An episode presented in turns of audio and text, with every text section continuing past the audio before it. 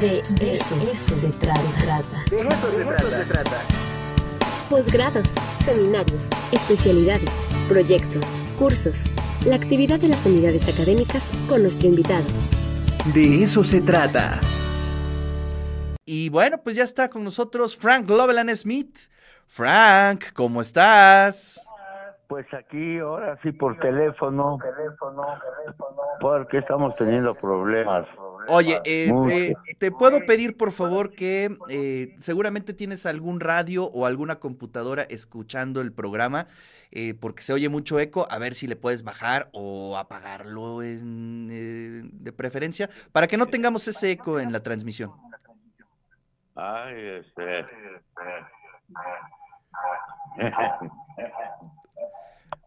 ¿Sí? Ahí está ya, ¿no? Ahí está. Bueno, Frank eh, Loveland está vía telefónica. Tenemos ahí un tema con su este, internet, espero, o no sé, no sé qué esté sucediendo. Pero bueno, les recuerdo, les recuerdo que estamos em, transmitiendo directamente desde los estudios de radio y TV WAP. Tenemos La Mar, La Muerte y otros poemas de Mariano Morales Corona para Rifa, también poéticas contemporáneas y actuales de Orfeo y Alba Islizóchil a la poesía contemporánea hispanoamericana. De esos tenemos tres ejemplares. Y eh, todavía no conectamos a Frank. A ver, Frank, parece que ya está todo en orden y en progreso en, tono de los temas que hemos estado platicando. Ahí estás, Frank, ahí estás. Te veo, te veo, te veo aquí estamos para rápidamente. Decía, decía yo la semana pasada que novelas cuya fama y éxito, pues como que produce un malentendimiento de la novela. Yo quería yo hablar de esa extraordinaria novela que es Cumbres Borrascosas de Emily Bronte. Ah, novela gótica, medio romántica, etcétera, pero que Quizás eh, lo que quiero señalar hoy, hay más de 15 o 16 películas, series de televisión, de cumbres borrascosas, y quizás la mejor es la primera que hubo en 1939, allá, pero en general se ha creado el gran mito de que el amor de Heathcliff y Catherine, que es la parte central de esta novela, es un amor romántico, trascendente, eh, en una película del 92, esta con Juliette Binoche, este, al final se van los dos ya medio, pues ya en espíritu, se van hacia el sol y bueno, el gran amor. No, no, no, no se dejen llevar por eso. La novela es otra cosa, por lo menos en opinión humilde de su servidor. La novela fue muy criticada cuando salió por inmoral o amoral más bien, porque, y si uno lee la novela, pues... no pasa nada, no pasa nada, ¿no? Pues, pues no, no pasa nada y con el tiempo se volvió un gran éxito. Pero es una novela extraordinaria. Eh, yo hasta diría, es una novela maldita no tiene valores morales rescatables. El amor de sus dos protagonistas es un amor enfermizo, cruel, terrible. La venganza de Heathcliff sobre la familia de Catherine no tiene, no tiene fin. Ah, destruye totalmente la familia. Son personajes todos, todos, no nada más los supuestamente malos y otros más buenos los civilizados son peores quizás. Y la novela realmente es una novela de pasiones, sí, pasiones, pero sin que la moralidad se atraviese en algún momento para decir, oye, no se vale. Una muy buena versión quizás es la de Buñuel, Laberintos de Pasión, creo que se llama la película, mexicanizada y todo, pero el problema de esa, bueno, para mí de, ese, de esa película es que cubre 40 páginas de la novela y nada más. 40 eh, páginas extraordinarias. Tiene escenas como cuando regresa Heathcliff, tiene años de no ver a su amada.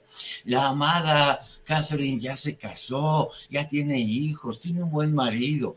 Llega Heathcliff y le dice, Catherine, vámonos, vine por ti Está ahí el marido, no es telenovelera para nada la, la novela. El marido se escandaliza, voy a hacerlo salir y no sé qué. Y Catherine se levanta, toma la llave de la, del lugar donde están, de la sala donde están, cierra la puerta, tira la llave al fuego y le dice, enfréntalo a su marido, ¿verdad? El marido se queda todo, porque pues sí se ve que Heathcliff es grandote, fuerte, y mucho se ha discutido sobre su posible raza. No, este, no es muy clara la novela, pero sí lo describen como quizás hijo de una princesa india, hijo quizás podría ser emperador chino. Se da a entender que blanco no es, ¿no? morenón y todo. Pero la novela es terrible. E, es la historia de un amor frustrado que decide vengarse de todo cuanto lo rodea y sobre todo de la familia eh, con la que se casó Catherine, del señor Linton. Y también la gente buena es presentada como egoísta, mezquina, eh, eso sí, dice que muy morales, pero en realidad crueles. La novela escandalizó, a mí me gusta más la crítica que apareció poco después de que se publicó la novela, no, que decían que era una, una demencia, un delirio, que no había, como le decía hace un momento, valores rescatables en la novela, pero es una novela fascinante, fascinante, precisamente porque quizás Emily Bront, la única novela que escribió, murió a los 30 años. Uy, a los... oye, oye, a ver, entonces, ¿a los cuántos le escribió tú? A los veintitantos, wow. 27, 28 hija de un pastor este, protestante en un ambiente muy religioso y puritano, eh, y a la vez, que siempre es veneno, ser puritano, pero tener una biblioteca en donde leyó todo Shakespeare. Nada más. el más los autores. Y, y resentida con la vida, muy resentida, tímida. Además, la, la desgracia de ser persona culta, pero pobre y que había que trabajar. Y Emily Bronte tuvo muchos problemas en el trabajo, no aguantaba.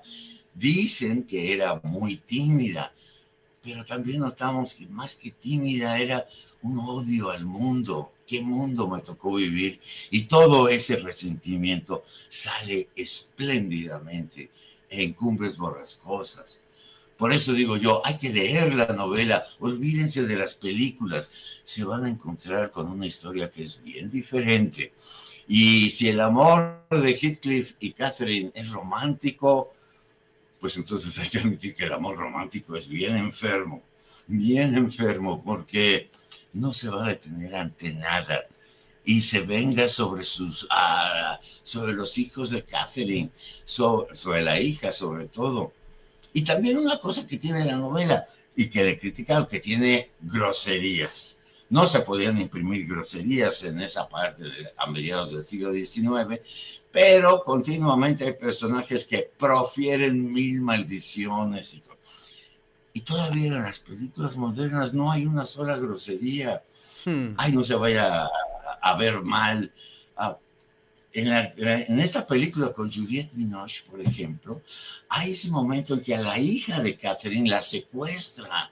Hitler la secuestra en su casa y ella dice, a mí no me vas a secuestrar aquí, yo me largo y todo. Y la agarra, pa, pa, pa, pa. Aquí te vas a quedar con groserías y todo. Y las películas modernas no pronuncian, como si todavía existiera la prohibición de hace mediados del siglo XIX, una sola grosería, una, la violencia no, no se da como se da en la novela. Y eso cambia nuestra interpretación de la novela. No es una novela de un gran amor, es, es una novela de decir por qué las pasiones están no solo prohibidas en el mundo, sino que se viven hipócritamente y si alguna cualidad tienen Heathcliff y Catherine es que, y sobre todo Heathcliff, Heathcliff es un monstruo. Y pues sí, una vez que muere Catherine, la alucina, la ve por ahí y su venganza sobre la familia que lo adoptó y la familia con la que se casó su mujer es completa, absoluta, hasta llevarlos a la ruina, a la destrucción. Es una novela que creo nos puede gustar mucho. Así y es. no por las mismas razones que las películas. Bueno, pues ahí está la recomendación de Frank Loven. Ahora sí te despido, ¿no? Como hace ocho días que te dejé solito. Ni hablar. Ay, sí. No, un abrazo. Un abrazo. Querido Frank, Te queremos mucho, muchas gracias. Nos vemos la siguiente semana.